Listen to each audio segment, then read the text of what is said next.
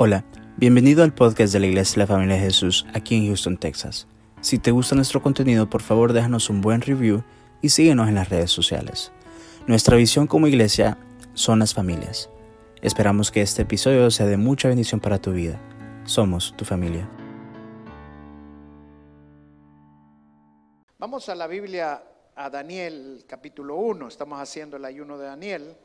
Claro, no todos lo hacen el ayuno de Daniel, otros están haciendo el que es verduras y frutas, otros están haciendo el ayuno de total o el, extremo.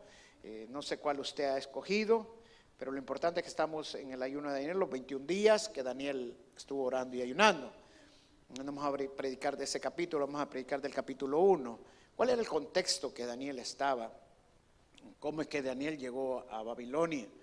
En el capítulo 1, en el verso 1, dice, en el año tercero del rey Joacín, rey de Judá, vino Nabucodonosor, Nabucodonosor, rey de Babilonia, a Jerusalén y la sitió. Y el Señor entregó en sus manos a Joacín, rey de Judá, y parte de los utensilios de la casa de Dios, y los trajo a la tierra de Sinar, a la casa de su Dios y colocó los utensilios en la casa del tesoro de su Dios. Fíjense que es bien interesante cuando la Biblia señala que Nabucodonosor no hubiera podido hacer nada si Dios no se lo hubiera dado. O sea que quien levantó a Nabucodonosor para hacer lo que hizo fue Dios. Y la razón fue de que el pueblo de Israel se había apartado, el pueblo de Judá se había apartado completamente de, de Dios, estaba adorando otros dioses y Dios permite estas situaciones en nuestras vidas muchas veces porque Él quiere que volvamos nuestro corazón a Él. Amén. Que lo volvamos a buscar como tenemos que buscarlo a Él. Luego dice en el verso 3, y el rey de Aspenaz, jefe de sus eunucos, que trajese de los, de los hijos de Israel, del linaje real, de los príncipes, muchachos a quienes no hubiese tacha alguna. O sea, que no hubiera eh, mala reputación en ellos, para nada, absolutamente para nada, pero tenían que ser jóvenes, de buen parecer, enseñados en toda sabiduría, sabios en ciencia y de buen entendimiento e idóneos para estar en el palacio del rey, que les enseñasen las letras y la lengua de los caldeos. Wow. O sea, para estar escogidos no eran cualquiera. No solamente tenían que ser inteligentes, no solamente tenían que ser hombres o muchachos que habían crecido eh, rectamente, íntegramente, sino que también que tenían que ser eh, muchachos también bien parecidos y también bien enseñados. O sea que en otras palabras, Daniel no venía de niveles, podríamos decir, de la pobreza, porque estaba enseñado en un nivel de, donde podría él decir de que era, eh, tenía ciertas eh, formas de llegar a ese tipo de educación. Luego dice en el verso 5, y le señaló el rey ración para cada día, de la provisión de la comida del rey y del vino que él bebía y que los criase tres años para que a fin de ellos se presentasen delante del rey. Entre estos estaban Daniel, Ananías, Misael y Azarías, de los hijos de Judá. Y a estos el jefe de los eunucos puso nombres. A Daniel le puso Belsasar, a Ananías Sadrach, a Misael Mesac y a Azarías le puso Abednego. Y Daniel propuso en su corazón no contaminarse con la porción de la comida del rey, ni con el vino que él bebía. Pidió, por tanto, al jefe de los eunucos que no se le obligase a contaminarse. Daniel, siendo llevado a Babilonia, él dispuso algo muy, pero muy importante. Él no quería cambiar sus costumbres. Él quería mantenerse eh, firme con lo que él había creído, él quería mantenerse firme con sus costumbres, con sus tradiciones y con sus creencias. Y eso lo, dispuso en su corazón. Es importante disponer cosas para el Señor. Muchas veces nosotros disponemos cosas al Señor y con el tiempo cambiamos, cambiamos de parecer. Por ejemplo, una de las cosas que nos cuesta a nosotros, por ejemplo, el diezmo y la ofrenda. Muchas veces ahora sí ya empecé a diezmar, te pongo el diezmar y empezamos a diezmar y diezmar, pero cuando las cosas empiezan a ir mal o alguien nos habla cosas malas del pastor o de la iglesia, ¡pum! cambiamos de parecer. Y eso no, significa que nosotros no nos mantenemos firmes y Dios quiere que estemos firmes en lo que disponemos para Él. Ese es un ejemplo por decir, pero hay otro montón de ejemplos. Pero son cosas, por ejemplo, que nosotros le estamos diciendo al Señor, yo dispongo a hacer esto. Otra disposición es cuando decimos, voy a leer la Biblia en un año. Y empezamos a leer la Biblia y a los tres meses ya dejamos de leerla o al mes y, se nos olvidó leer la Biblia. Total que la Biblia que le íbamos a leer en un año la terminamos leyendo en diez años. Entonces, ¿por qué? Porque no hubo firmeza en lo que disponemos. Daniel fue firme. Y Dios nos está poniendo el ejemplo de Daniel para que nos mantengamos firmes. Amén. Firmes en lo que disponemos nuestro corazón para Dios. Porque nos, porque, ¿Cuál es el propósito de estar firme? Para no dejarnos quitar las bendiciones. Amén. Dice, no es el enemigo realmente quien nos roba las bendiciones, somos nosotros los que dejamos que las bendiciones se vayan de nuestras vidas. Amén. Ahora dice la palabra que él despropuso en su corazón no contaminarse con, los alimentos, con lo que las bebidas de donde lo habían llevado, donde Babilonia, y el eunuco que había sido puesto como el jefe de ellos, y no estaba de acuerdo porque eso le significaba que podía él incluso hasta morir, que le volaran la cabeza, porque no había obedecido una orden del rey.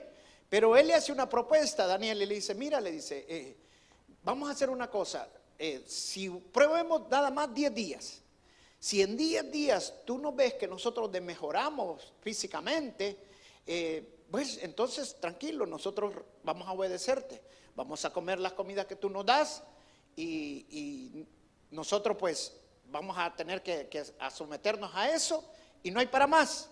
Aceptó el eunuco, el jefe del eunuco, ¿por qué? Porque dijo, 10 días no son nada. O sea, 10 días se pasan rápido y no creo que en 10 días se note la diferencia con estos muchachos. Pero dice la Biblia que al final de los 10 días ellos están mejor que los otros. Mejor, se miraban más chapuditos, mejor. Y entonces, ¿qué hizo el eunuco? Les dio, dijo, bueno, les voy a quitar toda la comida. Miren lo que dice el verso 16. Así pues, Melzar se llevaba la porción de la comida de ellos y el vino que habían de beber y les daba legumbres. Y les daba legumbres, se les daba vegetales, les daba frutas. Eh, o sea que ya había en el corazón esa disposición de no apartarse de los alimentos que Dios les había señalado. Ya voy a explicar más adelante acerca de esto. Y dice a estos cuatro muchachos, Dios les dio conocimiento e inteligencia en todas las letras y ciencias y Daniel tuvo entendimiento en toda la visión y sueños. ¡Wow! Qué hermoso cuando nosotros disponemos nuestro corazón a Dios. Hay bendición. Amén. Hay bendición cuando lo hacemos para el Señor. Y le voy a decir una cosa, la palabra dice que Dios no puede ser engañado. Amén. Podemos nosotros decir muchas cosas que disponemos para Dios, pero Dios sabe si verdaderamente lo estamos haciendo o no lo estamos haciendo. Dios no puede ser engañado. Amén. Pero cuando nosotros verdaderamente lo hacemos para Dios, lo hacemos íntegramente para Dios, nos metemos con Él, hermano, créame, hay recompensa. Y la recompensa que hay es maravillosa. Así como Dios recompensó a estos muchachos, los hizo más inteligentes, más sabios que todos los demás. O sea, fue una recompensa de Dios. ¿Por qué? Porque ellos dispusieron su corazón a agradar a Dios. Lo hicieron por fe, no por obligación no por ley, simple y sencillamente porque querían agradar a Dios y la única manera que lo agradamos es por medio de qué? De la fe. Amén. Luego dice el verso 18, pasado pues los días a fin de los cuales había dicho el rey que los trajesen, el jefe de los eunucos lo trajo delante de Nabucodonosor y el rey habló con ellos y no fueron hallados entre todos ellos otros como Daniel, Ananías, Misael y Azarías. Así pues estuvieron delante del rey en todo asunto de sabiduría e inteligencia que el rey les consultó, los halló cuántas veces más? Diez veces más. ¡Wow! ¡Wow! Yo me puedo, esto sí es maravilloso, amén. Esto sí es maravilloso. Cuando nosotros disponemos nuestro corazón al Señor, Él nos lo va a multiplicar muchísimo más de lo que nosotros pensamos. Amén. Al ciento por uno. Al ciento por uno. Así es el Señor. Y lo dice, y, continuó Daniel hasta el año primero del rey Ciro. Ese es el capítulo 1. Ahora, ¿qué vamos a aprender de este pasaje? Hay tres cosas que vamos a aprender esta noche. Tres cosas que pasaron en la, eh, que por qué tenemos que estudiar bien lo que, lo que pasó Daniel. La primera, bueno, son tres crisis. La primera crisis que vivieron fue una crisis de autoridad. ¿Cuál fue la primera crisis que ellos se enfrentaron? Bueno, de ahora adelante, le dice este rey que había llegado a conquistar a Judá, de ahora en adelante, yo voy a ser para ustedes el rey. Yo voy a ser para ustedes la verdad. Yo voy a ser para ustedes la única autoridad. Hermanos, estamos viviendo tiempos que mantenerse en la autoridad de la palabra de Dios va a ser difícil. Es más, está siendo difícil. Estamos llegando a tiempos en los que mantenerse en la verdad y estar firmes en lo que la palabra de Dios dice, vas a ser tildado como fanático, como intolerante. Esos son los tiempos que estamos llegando. Cuando la palabra de Dios dice que la homosexualidad es pecado y que tú puedas decir que es pecado y te mantengas firme en la verdad, vas a ser declarado de intolerante. Hermano, que la palabra dice que es pecado no significa que nosotros no amamos a los homosexuales. Amén. Los tenemos que amar. Porque si no amamos a aquel que vemos, ¿cómo podemos decir que amamos a Dios? Pero el hecho que nosotros digamos que es pecado no significa que no lo estamos amando. Simple y sencillamente estamos parados en lo que la verdad dice. Amén. En lo que es la verdad, pero no lo voy a yo no voy a venir a agarrar una piedra y lo voy a juzgar. El único que los puede juzgar es Dios. Y lo que yo voy a hacer es enseñar la palabra, enseñar la verdad, lo que la, verdad dice. Mira, yo me voy a tener a lo que la palabra dice. Yo voy a caminar en la palabra de Dios, mantenerme en la verdad, porque la palabra de Dios me dice esto y eso es lo que yo tengo que hacer. Amén. Pero estamos llegando a tiempos en que mantenerse en la verdad es pecado. Mantenerse en la verdad va a ser, perdón, el mantenerse en la verdad es intolerancia. Y muchos cristianos están llegando a llevar en ese río. Vamos a llegar a tiempos donde verdaderamente ser cristiano y mantenerse firme en la palabra va a ser muy difícil, pero muy difícil. Así que yo te digo que este es el tiempo donde tienes que imitar a Daniel y mantenerte firme, mantenerte en tus principios, mantenerte en tus creencias, en lo que el Señor ya puso en tu corazón. Y allí es donde nos tenemos que mantener firme. Amén. Si el Señor dice que la fornicación es pecado, por mucho que me caiga bien usted y esté viviendo en unión eh, con otra persona, hermano, y no se ha casado ante Dios ni ante las leyes del hombre, está en fornicación. I'm sorry. Y si por eso lo voy a ofender, le pido perdón, pero es lo que la palabra de Dios dice. Amén. Y yo no voy a poder de cambiar la palabra de Dios porque la palabra de Dios es única. Mantenerse en la verdad va a ser difícil. Estamos llegando a tiempos donde la palabra de Dios ya no es la verdad absoluta. Podemos cambiar la palabra de Dios. La palabra de Dios era para aquellos tiempos, pero no es para estos tiempos lo que nos están diciendo ahora. Y la palabra de Dios no cambia. Dios es el mismo de ayer, hoy y siempre. Amén. Pero mantenernos en esta verdad es una crisis ya. Y cada vez va a ser aún peor. La primera crisis que enfrentó Daniel y sus tres amigos fue una crisis de autoridad una crisis de autoridad, en que, ellos querían que cambiaran por su Dios para los dioses que ellos creían. Ese era el propósito de esos tres años, en que creyeran en lo que ellos creían, en que, el rey era la máxima autoridad y lo que el rey decía es lo que se cumplía y así tenía que ser. Recuérdese la vez que él levantó una gran estatua y quería que lo adoraran y los tres amigos de Daniel no lo adoraron y ellos se mantuvieron firmes y creyendo que Dios los iba a librar y aunque no lo librara no lo vamos a adorar, le dijeron. Porque fueron muchachos que se mantuvieron firmes en sus creencias. Yo te voy a decir, lo único que te va a mantener firme en tus creencias es que realmente leas la palabra de Dios y la creas. Que realmente te llenes de fe. Y la fe viene por el oír y el oír la palabra de Dios. Pero si no realmente no expurgas la palabra de Dios, no la da vuelta a la palabra de Dios, no te inmersas en la palabra de Dios, cualquiera va a venir a cambiar tus creencias. Estamos en tiempos difíciles. La segunda crisis que enfrentó Daniel fue una crisis de identidad. Una crisis de identidad. Ahora, ¿por qué traigo el libro de Daniel y por qué estamos haciendo los 21 días? Porque estamos viviendo lo mismo. Hermanos, estamos viviendo una crisis de identidad. Ahora hay muchos cristianos que no son cristianos en la iglesia, pero en su trabajo ya no son cristianos. Son cristianos en la iglesia, pero en la universidad y en la escuela ya no son cristianos.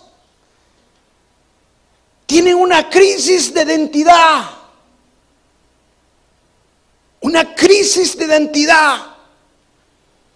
Miren, si usted lee el libro de Daniel, dice claramente que sus nombres le fueron cambiados. ¿Cuál era el propósito de cambiar sus nombres? Cambiar la identidad. Cambiar la identidad. ¿Por qué? Porque estamos llegando los tiempos, como dijimos anteriormente, de que ser cristiano es ser tildado de intolerante, de fanático religioso. Y entonces muchos jóvenes o muchos cristianos les va a dar vergüenza decir que son cristianos. Pero no te avergüences, porque así como Daniel, y estos tres jóvenes se mantuvieron firmes, dispusieron su corazón en lo que habían creído. Dice la palabra que Dios los recompensó, los hizo más sabios y más inteligentes y el rey los encontró diez veces más sabios que los otros. Y así como recompensó a estos jóvenes, también Dios te va a recompensar. Mira, Daniel le puso el nombre de Belsasar. Daniel significa Dios es juez. Belsasar significa servidor del Dios Baal. Pero usted se ha fijado en la escritura si usted lee todo el libro de Daniel. Daniel es el único que nunca cambió su nombre. Lea el todo el libro y se va a dar cuenta que siempre aparece el nombre Daniel. ¿Por qué? Porque Daniel no cambió su identidad. Él sabía quién era su nombre. Porque su nombre tenía que ver con su Dios. Eso entender cuando Dios nos ha dado una identidad. Y dice la palabra de Dios que ahora nuestra identidad está escondida en Cristo Jesús. Eso significa que ahora nosotros sabemos que es Cristo en nosotros. Por eso la palabra de Dios dice que ahora nosotros somos embajadores de Cristo. Y embajador de Cristo no solamente soy embajador en la iglesia. Embajador de Cristo soy embajador en la escuela, en la universidad, en el trabajo, en el lugar público, en la alcaldía, en el DMV, en donde sea soy un seguidor de Cristo.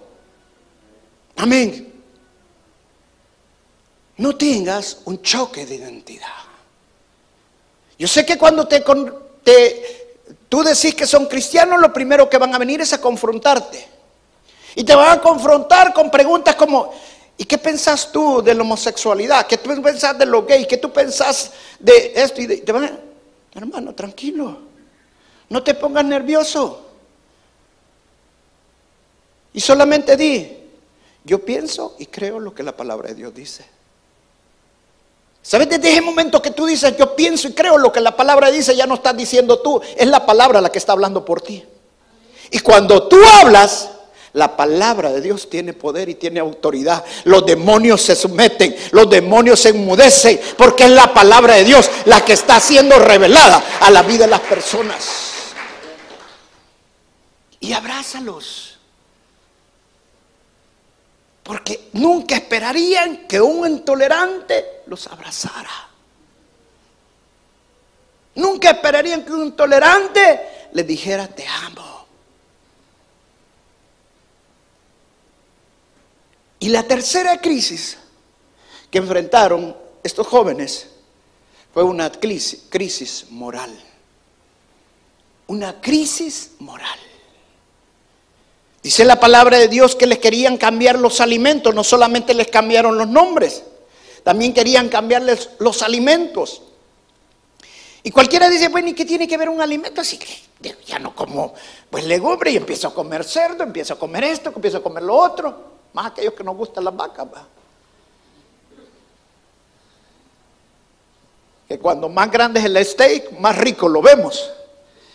Después hasta ni ver podemos de la gran mareada que tenemos, intoxicados completamente. Pero ¿cuál era la razón que ellos no se dejaron cambiar los alimentos? Le voy a decir por qué. Porque de acuerdo al Karosh, ellos no podían comer otros alimentos que no fueran los señalados por Dios. Ellos no podían comer animales con pezuñas.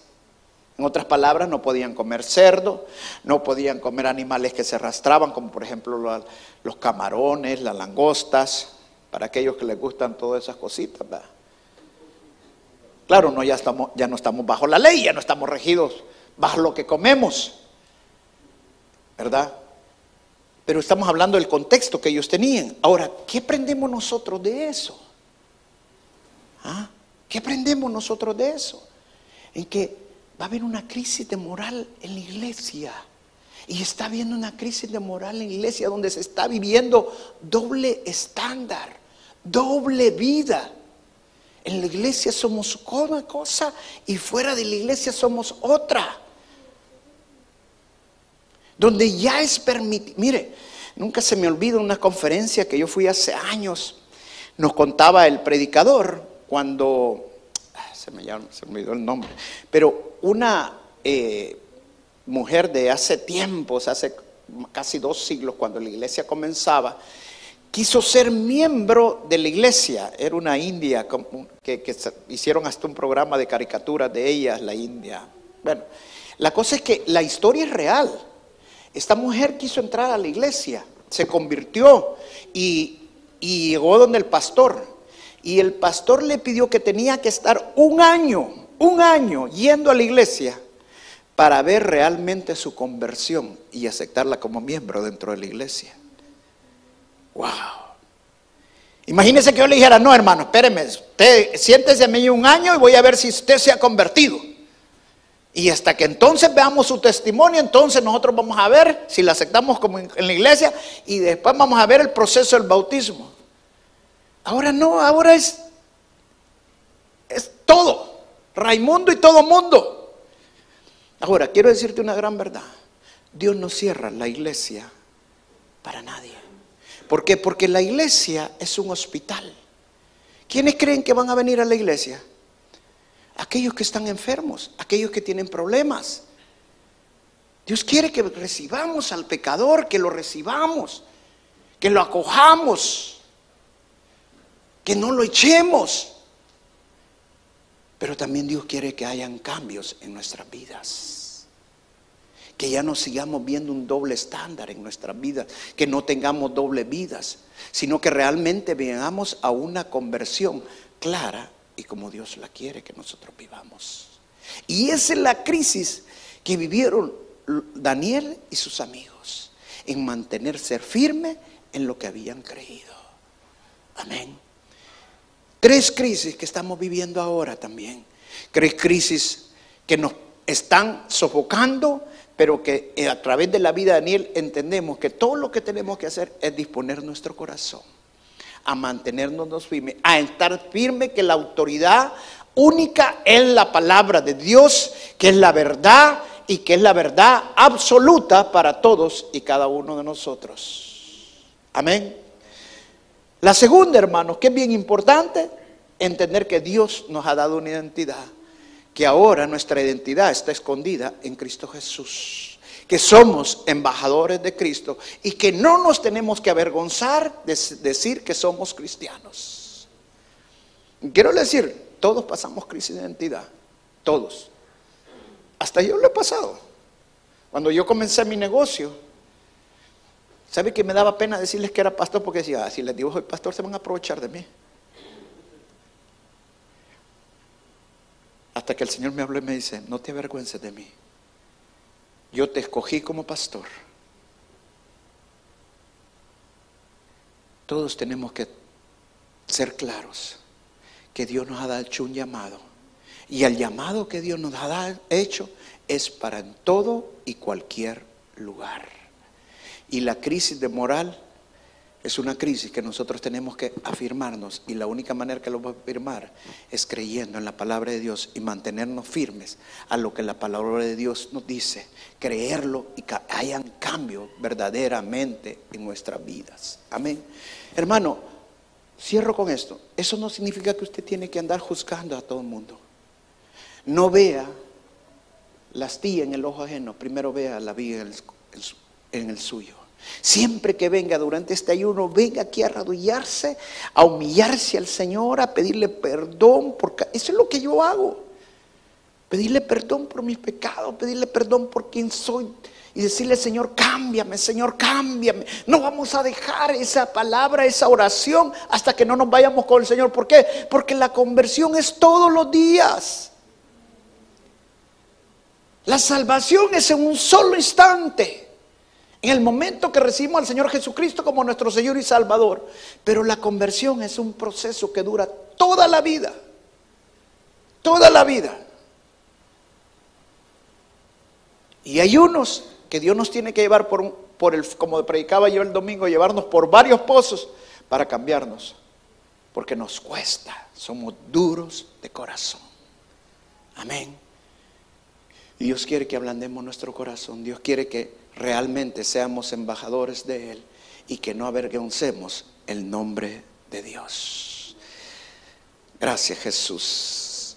Yo le voy a pedir un momento que pase el tecladista o la tecladista. Ya se fue. No, ya está, ¿verdad? Venga para acá. Venga a tocar el teclado. Yo le voy a pedir en ese momento que vamos a hacer una oración donde realmente entendamos que una de las cosas que a Dios le agrada es que dispongamos verdaderamente nuestro corazón. El pastor Omar decía esta mañana en el devocional que les mandamos,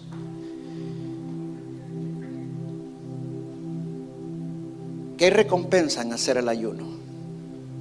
Aunque lo hagas equivocadamente, va a haber recompensa. Claro, la recompensa es de así como siembras, así vas a recibir.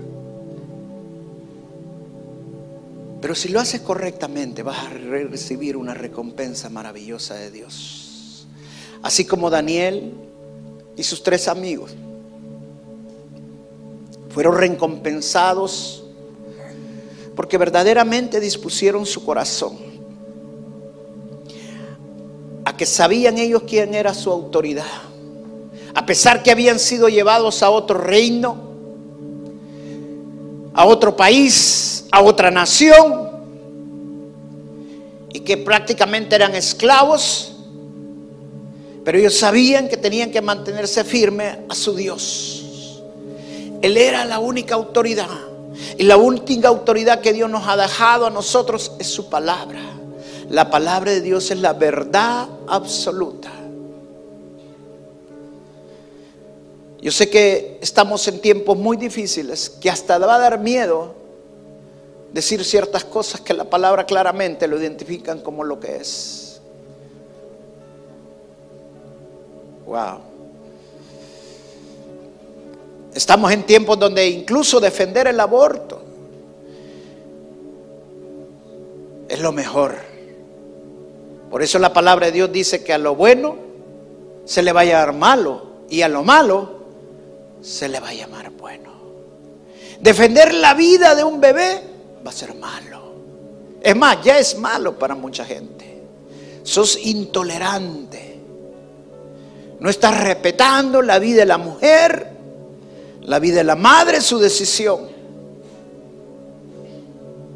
Alguien decía, es que el problema no es el momento que decidió si quería o no quería tener el bebé, el problema es que no pensó el momento que ibas a tener el acto, las consecuencias que venía de eso.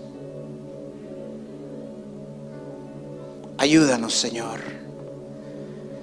Ayúdanos en estos tiempos, Señor, a mantenernos firmes, a no cambiar nuestros principios, a no cambiar nuestra identidad, a que somos cristianos no solamente en la iglesia, sino que en todas partes. Gracias, Señor, te amo, te quiero, Señor, en el nombre de Jesús. Gracias Jesús. Ayúdanos también, Señor, a mantenernos íntegros, apartados del pecado, Señor, en el nombre de Jesús, a no dejarnos llevar. Que este ayuno te sirva para rendir tu vida, tu, tu corazón al Señor, que las cadenas sean rotas en tu vida, en el nombre de Jesús. Ayúdanos, Señor, en el nombre de Jesús. Hay una, ahora estaba viendo el periódico, me ponen atención un momentito, voy a parar la oración. Vi una noticia donde la Cámara de Representantes le pedía al vicepresidente que desde, la semana pasada se le están pidiendo que active la enmienda 25. La enmienda 25 solamente el vicepresidente la puede activar. Y eso es cuando el presidente se haya incapaz de poder seguir gobernando, o sea, que no tiene una capacidad para seguir gobernando. Y esto está desde la semana pasada. Ahora la Cámara de Representantes iba a tomar la decisión de qué hacer. Y fue algo tremendo, hermano. La respuesta que el vicepresidente Mike Pence le mandó a la presidenta de la Cámara de Representantes, que es Pelosi, Quisiera que la vieran, la leyeran, la respuesta que él le dio. Un hombre que no ha cambiado sus principios. ¡Wow!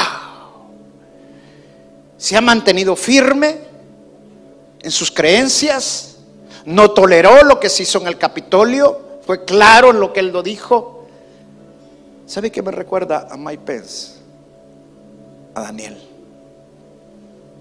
Y Dios, Dios ha levantado un Daniel en estos tiempos, Dios un hombre que no se ha dejado dominar, un hombre que no se ha dejado cambiar sus estándares. Esas son las clases de cristianos que necesitamos en estos tiempos. Un hombre respetuoso, sensato. Yo quisiera que oráramos por la vida de Mike Pence, que termináramos orando por él. ¿Por qué no nos paramos, iglesia? Y también que oráramos por el nuevo presidente que va a tomar aquí en los Estados Unidos. El presidente Biden, el futuro presidente de Estados Unidos. La palabra de Dios nos manda a honrar a nuestros mandatarios y que oremos por ellos. Oremos por el futuro presidente de los Estados Unidos. Que Dios le dé sabiduría. Que Dios lo guíe en cada decisión que él tenga que tomar que sea un hombre que sea guiado por el Espíritu Santo. Para Dios no hay nada imposible. Amén. Y que le dé fortaleza en estos cuatro años. Es un hombre bastante mayor de edad, pero que Dios le dé la fuerza para mantenerse estos cuatro años. Amén.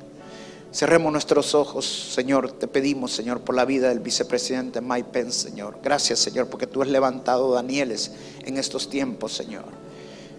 Gracias por la vida de Mike Pence, Señor. Yo lo bendigo en el nombre de Jesús, Señor. Ayúdale para terminar su periodo como vicepresidente, Señor. Que estuvo al lado del presidente Trump, Señor. Ayúdalo, Señor, a terminar bien este tiempo, Señor. Y te pido, Señor, por el futuro presidente de los Estados Unidos, que ya el otro miércoles toma posesión. Te pido por la vida del presidente Biden, Señor, y también por la vicepresidenta Kamala, Señor. Yo lo bendigo en el nombre de Jesús, Señor. Dale fuerzas al presidente Biden, Señor. Dale fortaleza, Señor, en estos cuatro años. Hazlo un hombre sabio, Señor. Un hombre temeroso de ti, Señor. Que se deje guiar por tu Espíritu Santo, Señor. En el nombre de Jesús, Señor. Ponle personas alrededor, Señor. Que lo guíen bien, Señor. Personas que sean temerosas tuyas, Señor. Y apártale, Señor en el nombre de Jesús, toda persona que va a hacer mala influencia, toda persona que lo vaya a guiar mal, Señor, en el nombre de Jesús. Y ponle hombres y mujeres temerosos tuyos alrededor de él, Señor. Que le hablen de ti, que le hablen de su palabra, Señor. Yo lo bendigo en el nombre de Jesús y declaro que los cuatro años que él va a estar como presidente, este país va a prosperar, Señor. Este país va a ser bendecido. En el nombre de Jesús lo declaro. Gracias por la vida del presidente Biden, Señor, y la vice presidente Kamala. En el nombre de Jesús los bendigo, Señor. Gracias. En el nombre de Jesús te hemos orado. Amén y amén. Dios los bendiga, hermanos.